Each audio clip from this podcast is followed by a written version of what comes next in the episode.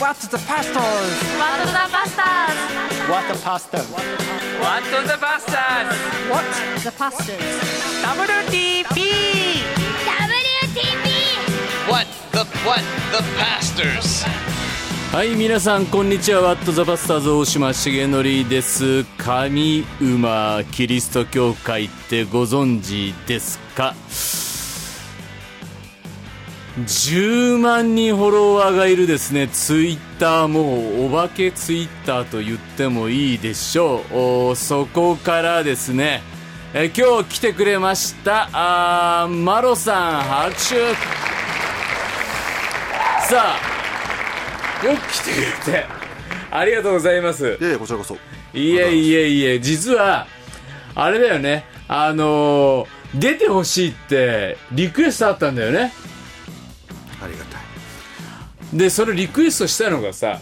あの俺この間岐阜行ったんだけどあのカニってとこねはいはいはいでそこであの実はあのマロさんのことをリクエストしたのは俺なんですよって言ったあー人に会 ってさ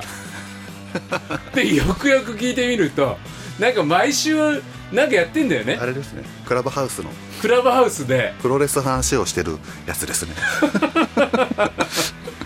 何やってんのそのクラブハウスでプロレスの話ってクリスチャンが7人ぐらい集まってひたすらプロレスの話 をする何曜日にやってるのそれ月曜日あそうですね月曜日ですね月曜日の夜月曜日の夜あ本当。夜な夜な夜な夜なクリスチャンが78人集まって、えーそこででもそのそのさあの岐阜の彼とは会ったことないでしょ会ったことないですね毎週んクラブハウス上では会ってますけどあ音声だけであ会ったこ本とな当い。あの俺マロ君と一番最初に会ったのってもうちゃんと顔を認識したのってあのここの番組にも出てくれたあのおサルーキーのね千代君のおライブがこの間あって行ったらそこになんかすげえ雰囲気のあるねいやただもんじゃねえなみたいな人が座ってたのよねであの人誰だろうと思ってでその時のメッセージがねあのゲストスピーカーがアーサー・ホーランド先生で、で、まあ、千代君歌ってて、えーアーサー先生もメッセージあってでもなんかね微動もせずにね なんか見てんのよそれをで怖い人だろうと思ったの俺はね そして聞いたら千代君が「いやしげさん知ってますか?」っつって「あの上馬のマロ君ですよ」っつって「えー!」っていうそれが初対面だったんそうですよね、うんうんうん僕ああいうコンサートとかでうん動かないんですよあんま りあのイエーってこう腕振り回したりとかあああああしないタイプなのでかえって目立つんですよ目立つよねオーラ出してたよねすげえおしゃれなねステッキがあってさそうですねステッキついてこうやっているからさもう何誰っていうさでまた千代君のさライブってまあねいろいろ煽るじゃないでも煽りに動じないじゃんそうです え千代君とは何で出会ったの千代さんはなんだっけなあ最初に取材行ったのかな僕ライター始めた頃にちょっと待って。えーっと、皆さん、いろいろ分かって、分からないと思いますけども、神馬キリスト教会のツイッターをやっている、うー本名言っていいんだよね 本名大丈夫ですよ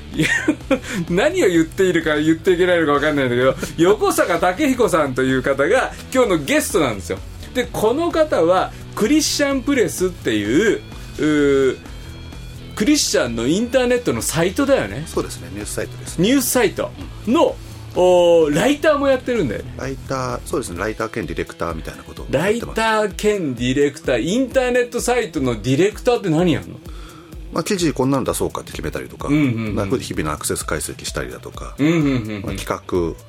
編集うんもろもろっていうえ何人ぐらいでやってんのあれって今何人いるだろう1000人スタッフ5人6人ぐらいですかねあそうなんだ、それのディレクションを全部や担当してるそうですねまあ、全部ってわけじゃないですけどあはいはいははいいでそれでディレクターやってんだけどじゃあちょっと面白そうなミュージシャンいるから取材行ってみようみたいになったのそうですそんな感じですうんうんであのいつでしたっけあの日比谷野音、うんうんうんあれやった時に取材行って、うんそれでファミレスかなんかで取材したのが多分最初だと思うんですけど、うんうんうんでその後ずっとうん疎遠だったんですけど2年ぐらい前にうん千代さんあれやったんですようん千代っていいと思ってあの ー一番うんコロナ禍のうんステイホーム期間だった頃にうんのゴールデンウィークだと思うんですけうんどうんうんなんか10週連続で YouTube でうんあのタモさんの「笑っていいとも」みたいにうんうんゲストを変えてでうんうんうん紹介紹介でやってこうみたいなのあがあって誰から来たんだっけなバトンがそうんう回ってきたんですあうんようんうんうんうんそれで話してみたらんあれ相撲好きなのってプうんプロレス好きなのってなっうんてそこから仲良くなそれで月曜日のクラブハウスまでつながっていくわけそうですねああいや一度しげさんこのプロレスのクラブハウス出てくださいよって言われて俺行っても喋ることねえわっつってまあ俺もねハルク・ホーガン時代だか らねもうハルク・ホーガンって名前が出てくる時点で大丈夫だと思う大丈夫だよタイガー・ジェット・シーンとかはい、はいね、はい、アンドレス・ジャイアントとかねそうですやっぱり前日新日時代のね、まあ、こんな話してたら皆さんはえー、っとですねこの神馬キリスト教会のツイッターなんですけど今ちょっとそもそもなんで始めようと思ったの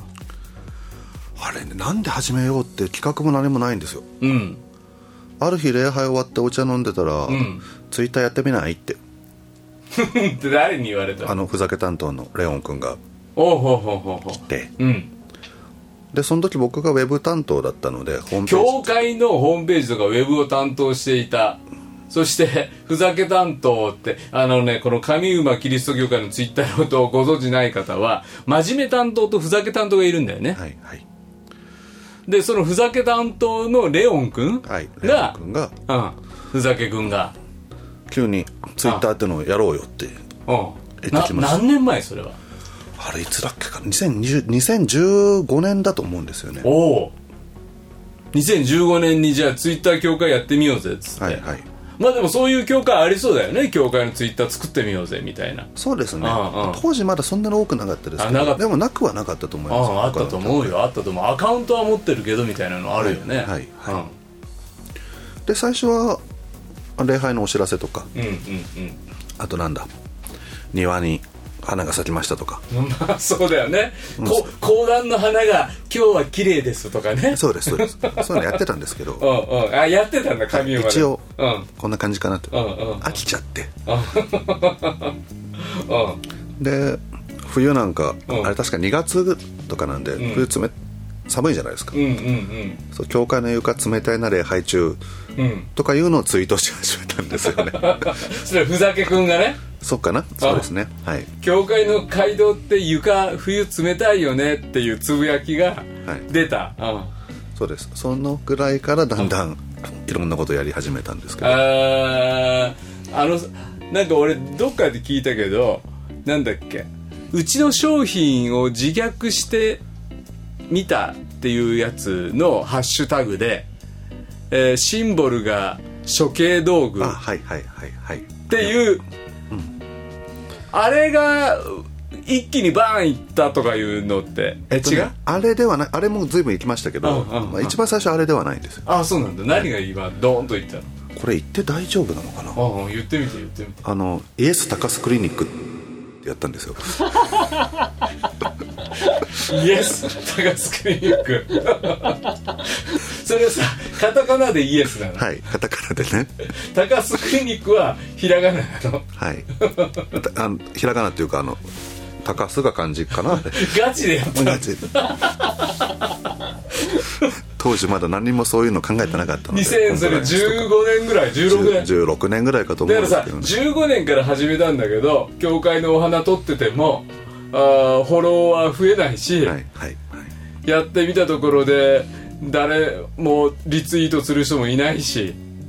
それだったら教会の床寒いなって言った方があるあるだからうんそうですそうですはあああるあるに反応してくれる人がいて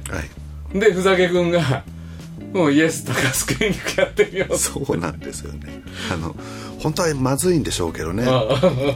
当時まだ数百人とかだったのでフォロワーフォロワーも数百人ぐらいあでもそれでも100数百人まで伸びてて、はいだったのであ何もそういったこと考えてなくうんうんてうんうんそしたらそれをあの高須委員長がリツイートしてくださったんんです よ神馬キリスト教会のツイツイートを高須院長がリツイートしたんだ、それはバズるよねはい跳ねるねああでそれでどういう反響が出たのいやなん、まあ、怒る人も怒りました し何言ってんだと、ああああ、はい、あと高須院長さんってあの方もうん嫌いな方も多いじゃないですかそうね、はいまあ癖の強めの人だからね、はい、だから彼を肯定するのかとかあなんかいろんなの来ちゃいました からあああああそれからあこういうの気をつけなきゃいけないなと思うようにはなったんですけ どいえ批判とか非難とかも非難とかも結構来たや来ますよ来ますよあ本当今も来る来ますねちょこちょこへえどんなのが来るのあもちろんだからその聖書をああ笑い物にするとは何事だとかああああああそういうのも来ますしああああと反対にあの日本には八百万の神がいるにもかかわらず異教の神を持ち込むのではないみたいな、うんうんうんうんうんうんうんいうのも秘境の神をツイッター上で持ち込むなとあと日本人を洗脳するなとかなんかすごいこと言う人いますよねそういうのが来てさ、どうすんのいや基本無視、あ基本無視ね、あ俺もそれの方がいいと思うまあ、あと、まあ、炎上してるってことは、うん炎上させる方ってものすごい読んでるんですよそうだよねはい結構好きな人だよねこ好っきちでのすこと好をきですだから本書いても、うもうん真っ先に、うんこう批判のメールとか来たりする人より大体同じ人なんですけどすげえ数打ってこられるからすげえいっぱいいんのかなと思ったらそいつだけだったみたいなのがあ る発売日そすぐ買って熟読して よこことここが違うみたいく気づいたな、あれもう愛情表現ですよね歪んだ愛情表現なのかでもさそういうさネガティブな反応が来るとさちょっとさメンタルやられるし、はいしかも上馬キリスト教会ってやっぱ横坂武彦でマロでやってたらまだちょっと違うんだけど教会の冠でやるっていうのってなんか若干のリスクあるじゃん若干というかかなりありま今す、俺はあえて若干って言ったけど、そうだよねそれはでもだんだんやってるうちに、んうんあちゃんとそれは追わなきゃいけないしうん終える範囲でやんなきゃいけないし、うんうんうんっていうのはだからそういう時間がなかったからイエス高須クリニックと かやらかしちゃってたんですけどその後次のツイートでボーンって言ったの何何でしたっけねあとあ言いにくいことを言う日っていう日があるんですよほうほうほうほうほう11月29日、言いにくい日ね、うんはい、うんそれツイッターで大体ハッシュタグがついて言いにくいことを言う日ってで各企業がいろんな言いにくいことを言うんですけど、まあ、そこで「日曜日は遊びたい」って書いたんですよ 神馬キリスト教会言いにくいハッシュタグ言いにくいことを言う日 日曜日は遊びたい そうだよね、言いにくいよね言いにくいですよね でも芯食ってんだよねそれでもうんそしたらそれが NHK ニュースで取り上げられたんですよあの何時のニュースに取り上げる7時だか9時だかす もうげえな忘れちゃいましたけどすげえな今日は言いにくいことを言う日っていうので、うんツイッターで盛り上がりましたみたういんな、うんうんうんあのニュースだったんですけど、うんうんその一例として 教会が日曜日は遊びたいって言ったとか出ちゃってあーでもそれでさまあそれで教会の人はさ何にも言わなかったそうですね何もいやあれは言い過ぎじゃないと かやっぱりうんありましたけど、うんうんただ一緒に教会に来る人も増えてきたのでうんなるほどねなるほどこのツイッター始めたことによって、はい教会に明らかに神馬キリスト教会ってそのツイッターを見なかったらこの教会に来ることがなかった人たちが来始めたと、そうですねああそしたら「あらマロ君やっぱりマロさんいいことやってくれたじゃない」ってちょっと上品なおば様とかまあいいことっていうか、んあでも人は増えたねよかったねってのうんうんいうのも、あ一つ連動だよねっていううんうんうんうん昔だったら何でしたっけトラクト配ったりとか外出て、うんうんまあ、それをウェブ上でやってる感じだよねうんうんそうなんだよね SNS の発信ってさ今のトラクト配りなんだよね、そうだと思いうます、ん昔のロボー電動とかってマロ君知ってるやったことはないですけ ど、やらなそうな顔してる、はい、やらなそうですしうんうんでも小学校の時とかいましたよねあい見たことあるあの街でギレオン教会の教あ会あギデオン教会の聖書配ってる人ね聖書間違ってうんうんうんギレオン教会の教科書って言ってたち ょっ聖書配ってる人見て、はいはいあああいう人たちいるんだっつってと実はそれでもらったん聖書なんですよ僕最初きっかけがおうじゃあちょっとこの横坂武彦はじゃあどうやってクリスチャンになったのよこれかどっから言おうかってないですかまあでも東京都生まれだと、そうですうそうんです、東京都のどこで生まれたん僕は赤坂です赤坂で生まれもう俺ら京都の福知山からさするとさ東京の赤坂で生まれるってのはちょっとよくわかんないのよ赤坂に人は住んでんの住んでます住んでます で赤坂のうん料亭の孫なんですよ僕赤坂の料亭ってのは政治家がなんか悪さ悪い相談するとこでしょあそうですそう ですそうです本当にそうなのまさにそういうところです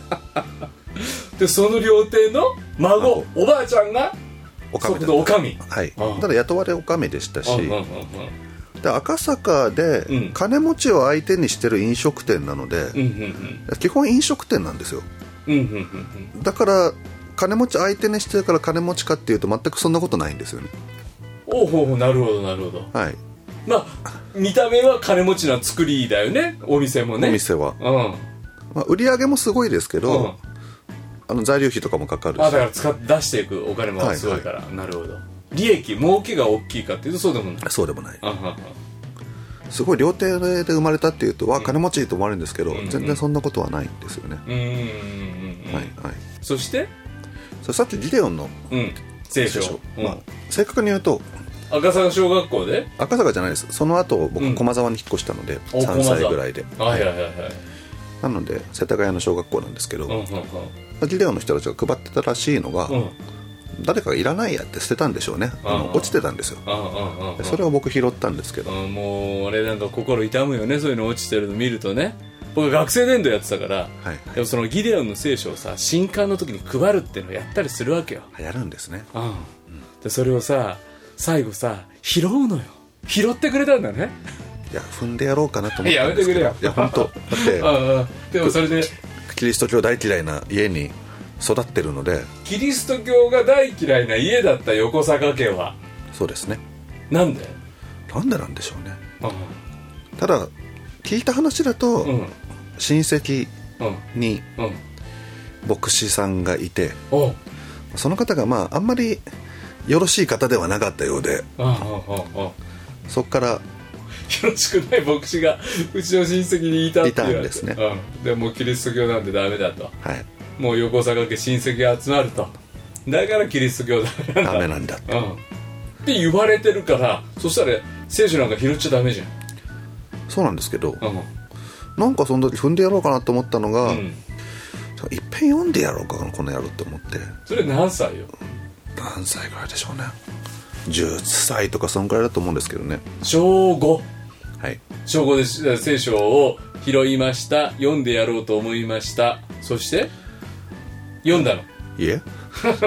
読まないよね、 はい読めない、本当に本棚にぶん投げてあったんですはけいど、はいでその後うん中学ぐらいからかな哲学ちょっと面白いなと思ったの、うんで高1で倫理の先生がうんとても素晴らしい方でうんで哲学やろうなんて思ったんですけど、うんでニーチェなんてハマっちゃってうん神は死んだっていうじゃないですか、うんうんで僕はなんかもっと過激なことを思ってて、うん神はまだ死んでないから俺が殺すぐらい思ってたんですよおほほほほほほほでそのためにはうん聖書を読まなきゃういかんだろうっていうんで、殺すためにはね相手知ら知らなきゃいけないとはいうんあの孫子の標本とかも読んでたのであのさあのさ えなんでさ中学高校でさまあ別に哲学に興味を持っちゃいけないわけじゃないんだけど俺もまあそれ好きだしでもなんで哲学を興味を持つような中学高校10代だったのなんででしょうねこれ、んこればっかしは分かんないですけどもっと世の中は浮かれてるよはいはいはい、うんでもちっちゃい頃から、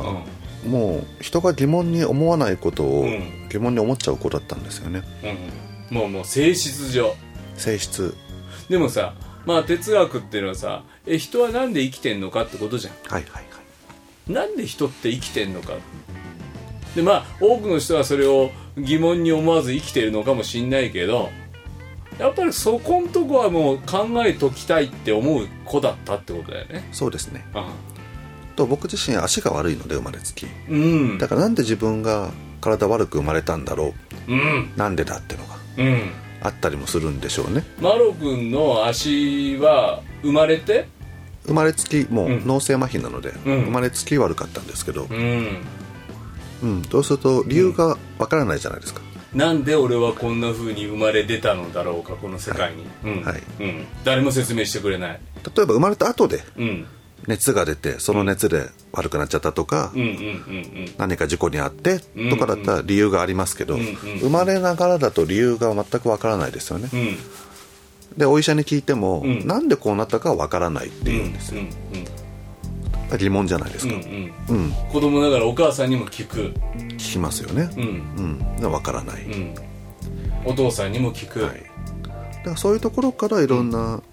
そもそも生きるって何ででしょうみたいなうん、ことに疑問を持つようになったのかもしれないですしもともと変わった子だったのかもしれないですうし、ーんでもでもそういうなんで俺はこういうふうに生まれて育ちそして、えー人が生きるって何なんだろうかと思った時に高校の倫理の先生は良かった。よかったですね、うんまあ、倫理の先生がというか、んソクラテスからうん始まって、あソクラテスからじゃないか、まあ、タレスから始まって、うんまあソクラテスらのアリストテレスらの、んいろんな人がいっぱいいますよね哲学者、うんあこういう疑問持ってんの僕だけじゃないんだと思ったんですよなるほどなるほどそれわかるね学校とか行っててもさ俺俺の考えてることってここいつら考えてねえなっていうある種の孤独ってあるじゃん、ねでなんか喋ってもお前難しいこと考えてんだなとかって言われちゃったりするとでも哲学って諸先輩方がずっと考えてんだよねそうあああいっぱいいたと思ってあのね、マロ君がね、出したね、まあもう、日本実業出版社、この人いっぱい本出してますけど、聖書を読んだら哲学が分かった。ゆるゆるだけど斬新な哲学入門書。これ面白いよね。よかったですあ、はいこれ本当面白い。そして哲学って何なんだっていうことがよくわかるよね。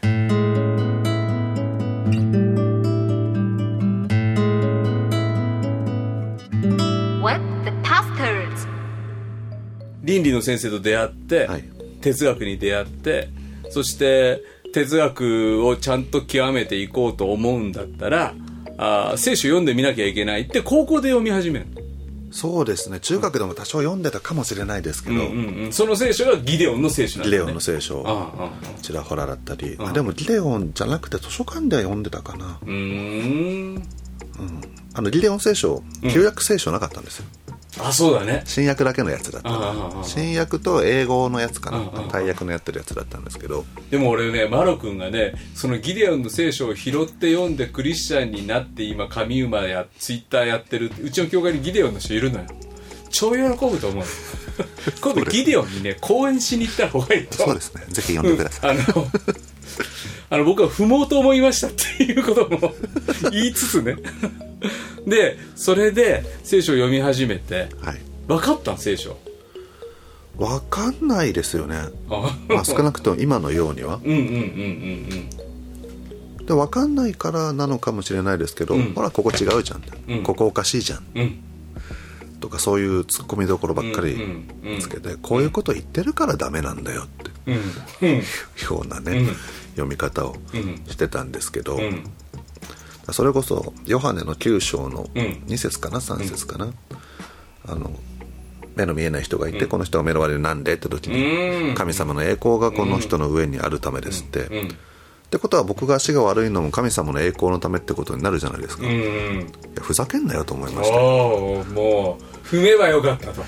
なんであんたの栄光のために俺こんな苦しいんだよって、うんうん知ったこっちゃねえよってそれはね、頭きたりもうんうんしたんですけど、うんそういう読み方をしてたんですよね、うんうんうん聖書をうんあモーセが出てきても、いや海割れるわけねえじゃんと、うんこれなんで信じてんだよって、うんうんバカなことを信じてる奴らだとはい、うん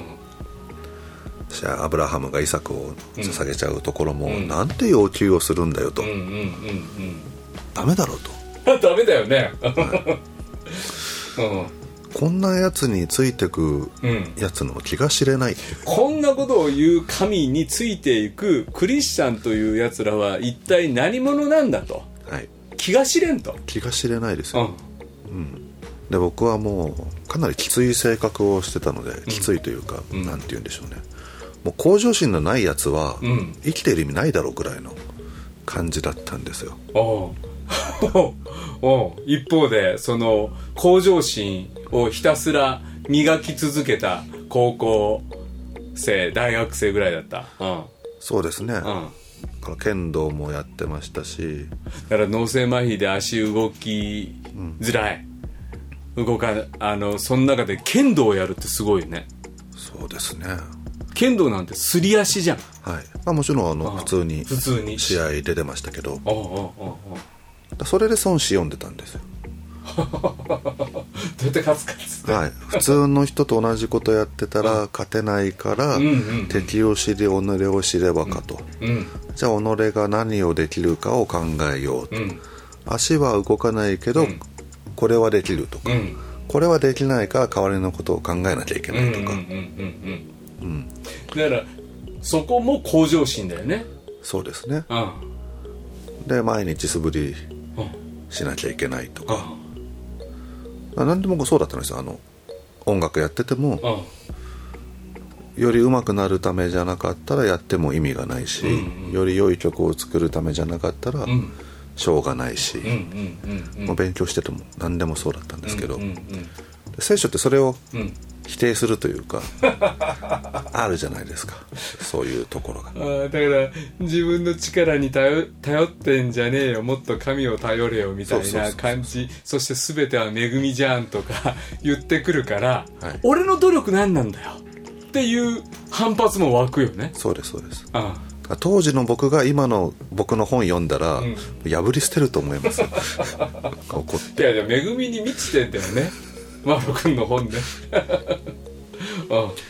でもまあそうやって生きてたら、ん挫折するんですよねんはいはい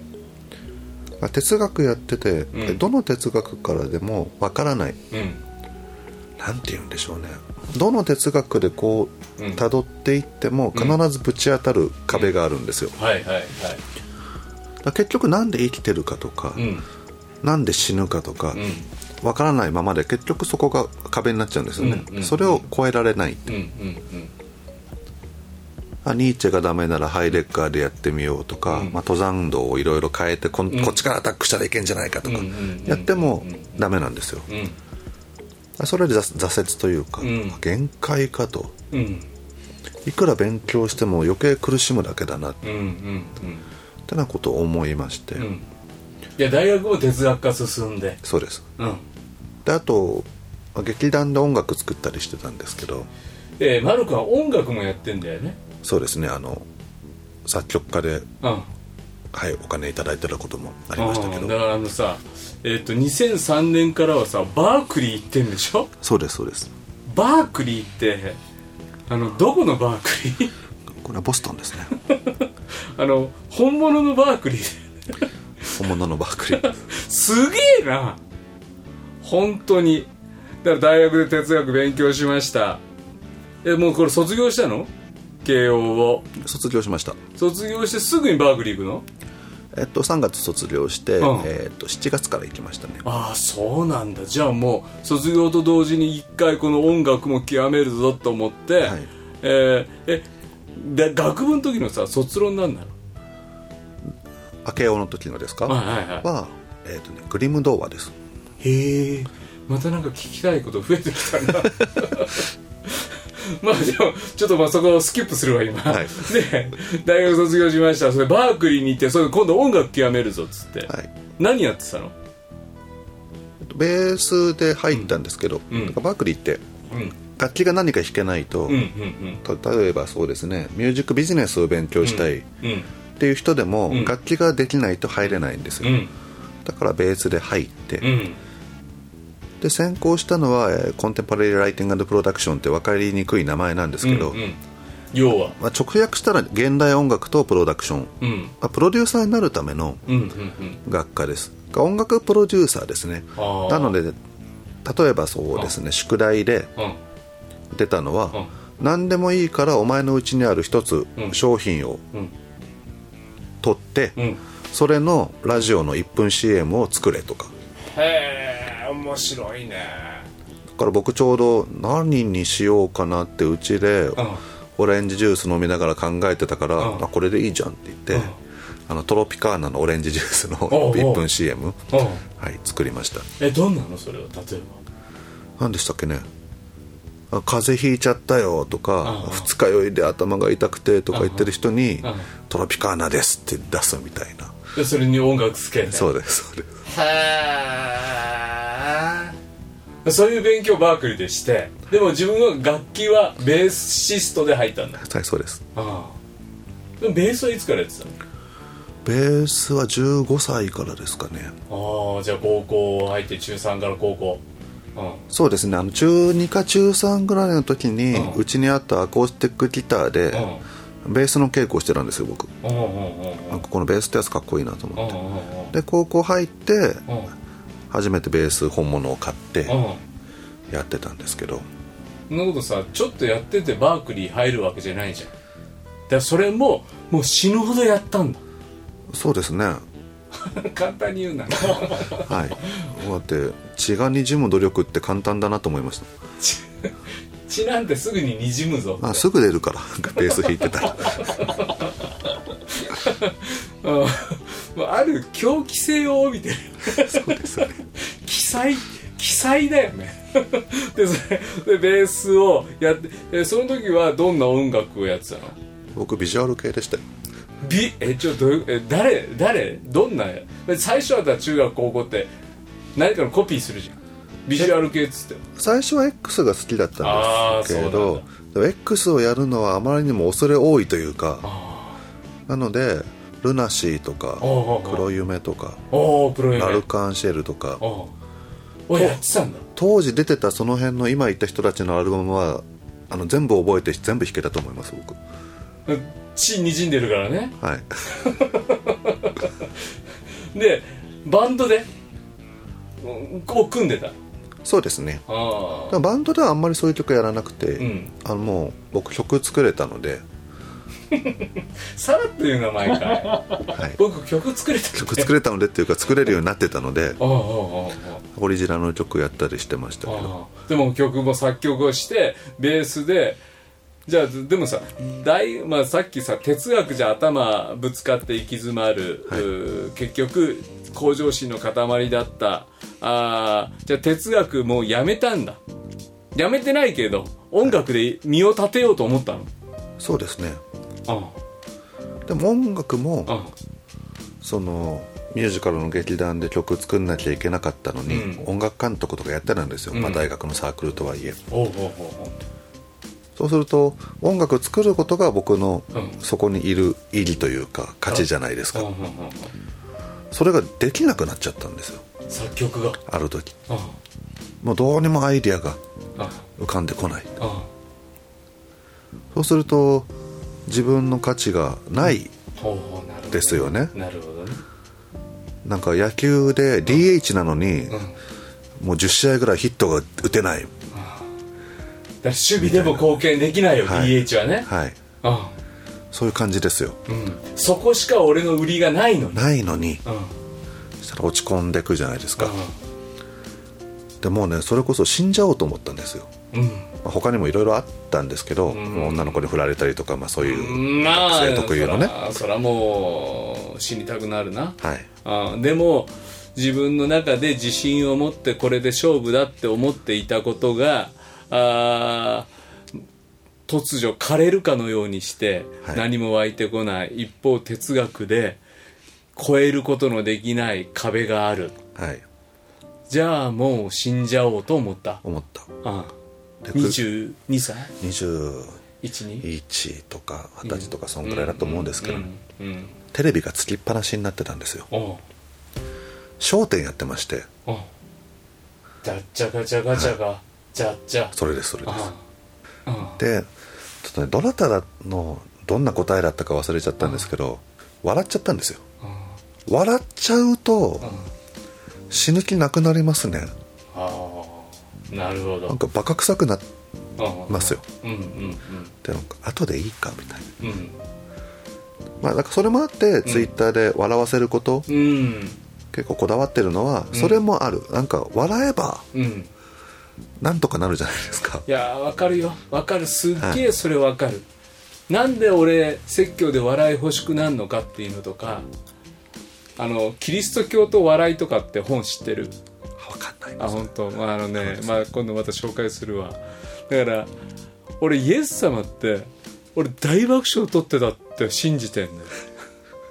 聖書の中でねイエスが笑ったって書いてないの書いてないんですよこれね、泣いたもあるしねブチギレるところもあるけどね、はい、俺なんでルカあ福音書記者たちは書かなかったのかず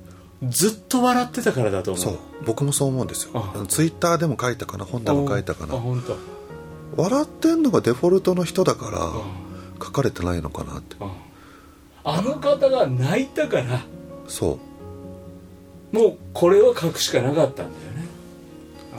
だっていつも喜んでいなさいってしかめっ面で言わないと思うんですよ、んうんそうだよねはい、かうちのふざけ担当が、んイエス様は実はムロツヨシさんみたいな感じじゃないかって説を唱えて ましたうんそこはちょっと同意しないまあ話がうまくて引きあー込んでっななるほどてなるほどなるほどうまいよねムロさんねそうでもそう笑っ笑てっちゃやめてそれで部屋で、んまあ、放心状態というかボケーっとしてたら、うんなんでしょうねこれもうん導きなんでしょうけど、うんふと、うんそのさっきのうんやっと伏線回収しますけど、うんギデオン聖書が本棚にほったらかしたのが目に留まって、うんうんで3日でいいから信じてみなさいって言われたんですようん神から神からなんでしょうねうん3日でいいよっつってはいうん3日してから死んでも死ぬなら遅くないじゃないですか、うんうんうん3日間だけ神がいるってほん信じてみた3日間を過ごして、あやっぱいないわってなって、ん死んだって遅くない遅くないじゃないですか、でその時うんうん3日ねうん分かったってうんうんで読んでそのギデオンの聖書を開いてみて、うんうんだからそしたら前は反発するとこあったわけですよさっきの、えー、とヨハネの優勝2節とか、うん神の栄光のためですバカ言うなと思ったところをグッとこらえて、うんあそうなのねってうんあ言葉通り信じてみようと思ってそうです今足がこうだっていうのも、あ神の栄光なんだその通りだって一旦受け止め信じたそうですそうですうガッとんうん自分の中から出てくる反発をグッと抑えてうんうんうん受け入れてみようと丸まま丸ままうん言われたまんまうんそしたらあれ楽になるなってああうんでそしたらその曲ができないとかいうのも、んあれ自分で作ってるつもりでいたけど、うんもらってるだけじゃないかとうんだからラジオの放送なんかも、ラジカセが、んラジカセって今あんのかまあいいや、うんうんうんうんラジカセがん喋ってるわけじゃないじゃないですか、うん電波が届いてそれを発信してるだけだから、電波もらってないとしょうがないわけですよ、うんラジオ1個あったって、電波が飛んでなかったら意味がないもので、あそういうものだと思って、うんだから神様がうんくれるもんだとうん電波に自分のアンテナに飛んできた電波に神様がくれたから今まで曲ってできてたんだよねそうですそうです、だからラジオが俺が音楽作ったんだぜって言ってるようなものですよね、それまでの音楽だって作ってきた曲だって俺が作ったんじゃないんじゃないかそうですそうですあそしたら楽になった楽になりましたねあ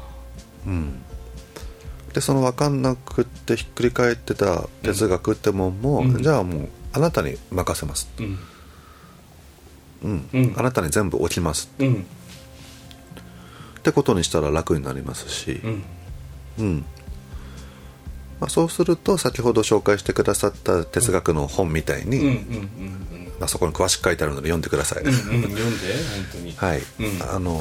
聖書で哲学が整理されるというか、うん聖書が骨でんいろんな哲学が肉うんみたいに構築されていくなっていう世界が、うんうんだから神様がいるっていうことを自分の中で認めた時にじゃあなんで生きるのかなんで死ぬのか死んだ後どうなんのか書いてあるまま信じてみた時にああ俺生きる意味ってあるんだあこのために俺生きてんだ反発持ってた自分がいた時にはなふざけんなよと思うでも神の栄光のために今こうなってんだってそのまま受け止めた時にじゃあ栄光のためにこれが用いられるってどういうことなんだろうかあそこに神の計画とか意図ってあるんですよね、じゃあ俺アンテナ立てるからそれも教えてくんないっていう気持ちになるもんね自分で頑張んなくてよくなったそうですとグッと楽になるし、なんでしょうあ楽になるでいいのかな苦しまなくて済むようになるし、物事も進むようになりますよね、うんだから曲例えばですけど曲できない時に、もだえ苦しんで、やけになって大酒食らったりとかいうのが、それはなんでそうなっちゃうかって何していいか分かんないからですよ、手の打ちようがないからはい、でもその時に祈ればいいって分かるんですよ、うんで祈っ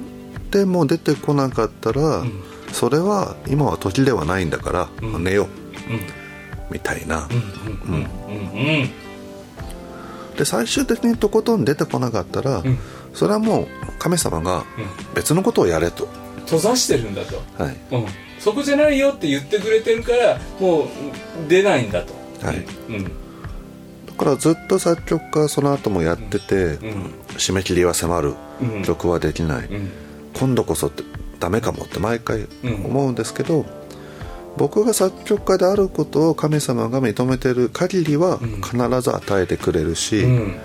もし与えてくれないんだったら神様は他の道を与えてくれるから大丈夫って